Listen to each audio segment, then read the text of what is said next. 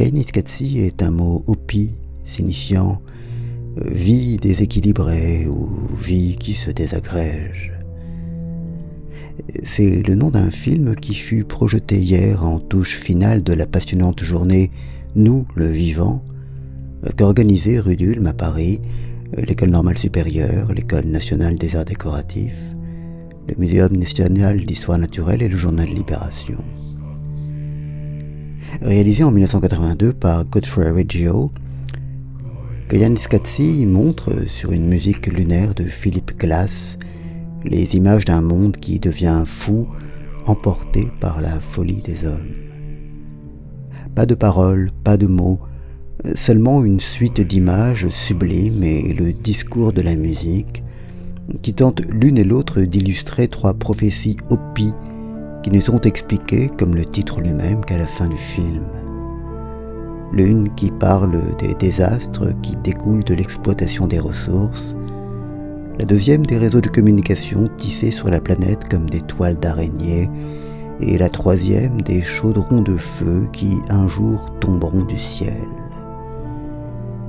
If we dig precious things from the land, we will invite disaster. Near the day of purification, there will be cobwebs spun back and forth in the sky. A container of ashes might one day be thrown from the sky, which could burn the land and boil the oceans.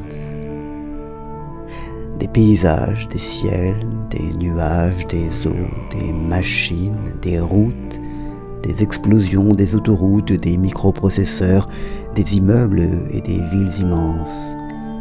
Et au milieu de tout ça, des hommes et des femmes tournés en accéléré qui, à pied, en voiture ou en rame de métro, s'agitent, s'agitent comme les insectes d'une fourmilière qu'on aurait dérangée, courant dans tous les sens. Et quand ils ont fini de courir de leur pas saccadé, quand enfin ils font une pause dans leur course de canard sans tête, quel désabusement dans leur regard. Les humains mis à part, pas d'animaux dans cette heure et demie d'images qui défilent. Nous sommes devenus le seul vivant, le seul maître des choses. Un démon terraformeur, constructeur et destructeur, seul être qui ait encore sa place sur cette planète tissée de réseaux. Jusqu'où cela ira-t-il? Jusqu'où cela pourra-t-il aller?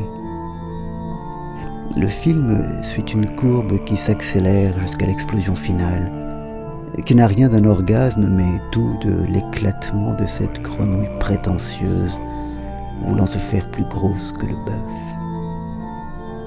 C'est dans la chute, longuement filmée et tournoyante d'un moteur de fusée dont on avait vu l'envol enflammé, que se termine ce récit sans parole.